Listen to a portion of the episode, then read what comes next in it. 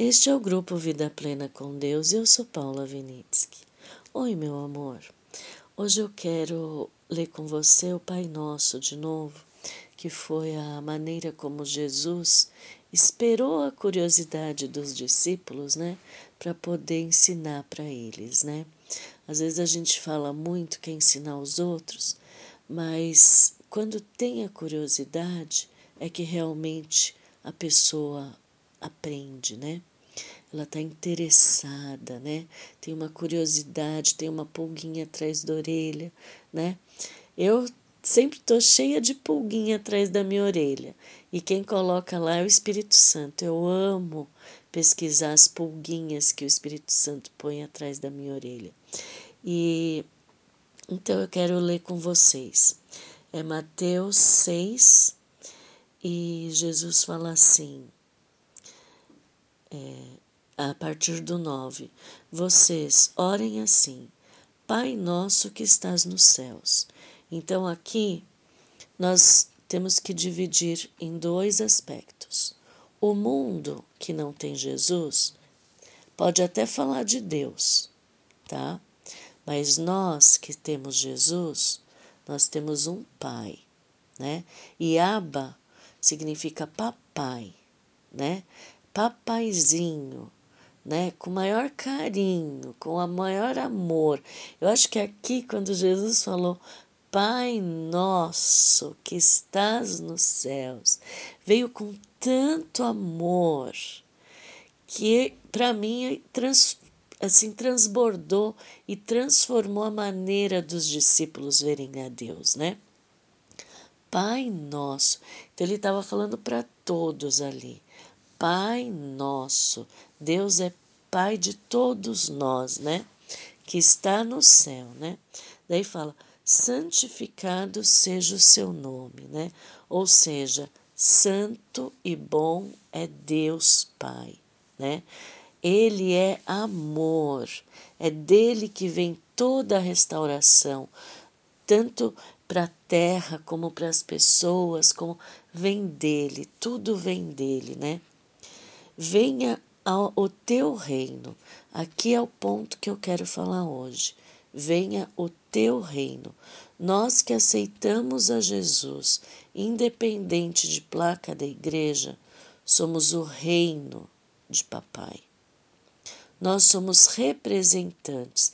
É como se Deus lá no céu, papai lá no céu, tivesse colocado é, como chama quando é um país dentro do outro, né? É... Nossa, fugiu a palavra. Consulado. Nós somos representantes de papai. É como se cada um de nós fosse um cônsul do consulado do Brasil, dos Estados Unidos, dos países da Europa, da Ásia, enfim. Nós somos representantes porque o reino, quem une o reino é Jesus. Quem aceita Jesus faz parte do reino. E no reino, quando a gente tem essa consciência de reino, é a vontade de papai que é feita. Porque daí ele fala: seja feita a tua vontade, assim na terra como no céu. Ele está falando lá no céu quem coordena tudo, quem promove tudo, quem faz tudo é Deus, é Papai.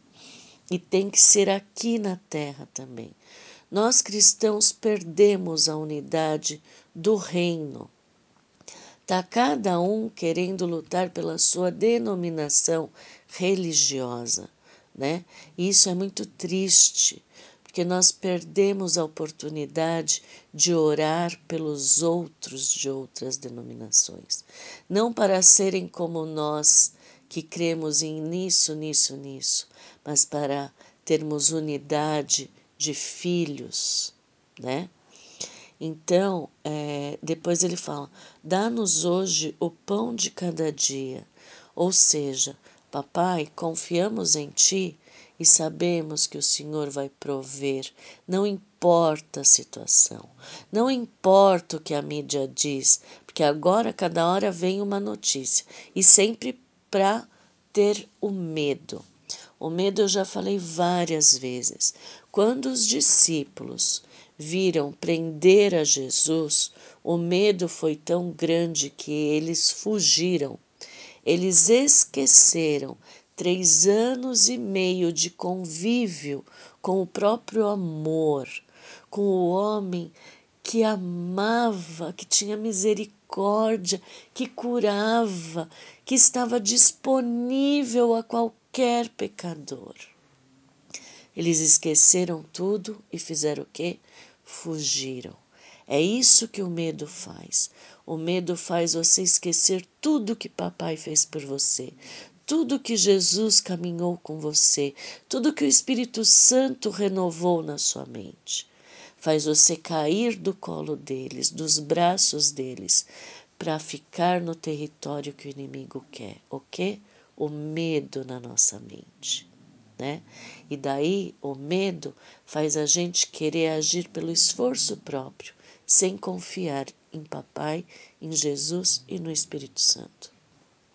Então aqui está já colocado. Dá-nos hoje o pão de cada dia, ou seja, não tenham medo do futuro. Papai vai providenciar. Ele ama tanto vocês, muito mais que depois ele fala mais para frente, muito mais que os passarinhos, muito mais que as flores do campo, que se vestiram muito melhor do que o próprio Salomão, né? Que foi o homem mais rico do mundo. Né?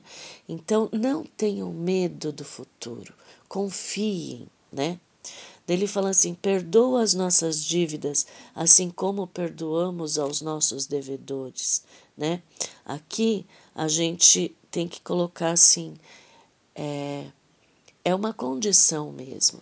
Se eu não transbordar perdoando quem me ofendeu, eu não serei perdoado por papai. Por quê? Porque nós temos que viver aquilo que a gente está falando. Jesus vivia o que ele estava pregando, o que ele estava curando. Ele vivia em intimidade com Papai, com o Espírito Santo, e ele confiava, ele não tinha medo.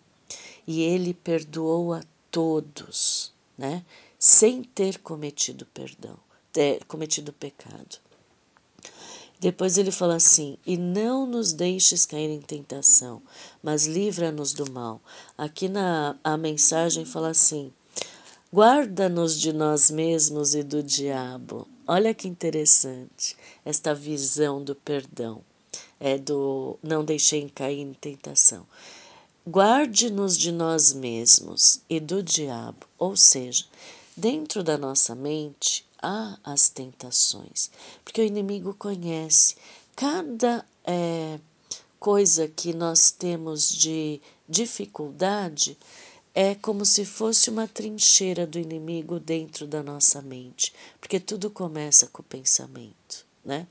Então aqui eu achei interessante, guarde-nos de nós mesmos e do diabo, ou seja, Espírito Santo, vem cá faz a limpeza na minha mente, renova a minha mente, para eu ter a certeza de que papai está cuidando de tudo, para eu ter a certeza que Jesus já, já fez tudo por mim.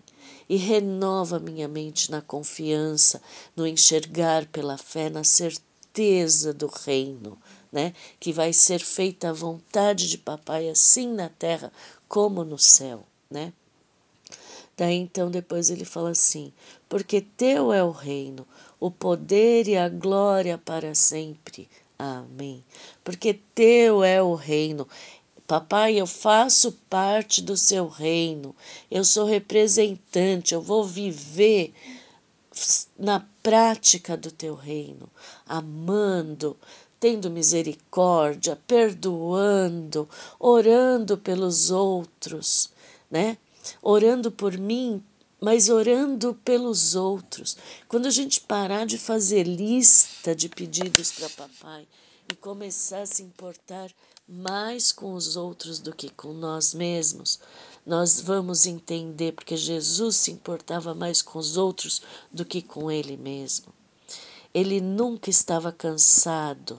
Se você for ver quando é, o amigo dele morreu, Lázaro, Logo em seguida, ele ele continuou fazendo, mesmo estando cansado, ele não parava, ele não pensava em si mesmo, né?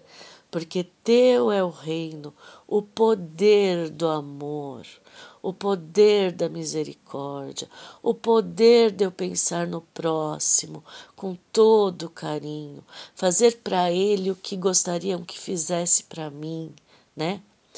E a glória tem que ser dele, porque não vem de nós, vem da graça, esse poder de agir como Jesus agia.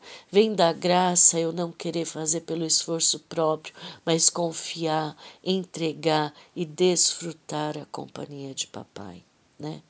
E que esse seja, que essa seja a nossa oração, né? Eu achei importante falar sobre o reino, porque nós precisamos unir o reino de Papai, orar uns pelos outros, com amor, misericórdia, levando paz, sendo bênção na vida de alguém, mesmo que se for por um sorriso. Sorria, viva com Jesus, com o Espírito Santo renovando a tua mente, tendo paz, alegria e todos os frutos do Espírito. Que Deus nos abençoe, que Papai nos abrace com esse abraço que nos transforma, porque o amor constrange, o amor faz a gente falar: não mereço, mas aceito e quero transbordar tudo isso que o Senhor faz por mim.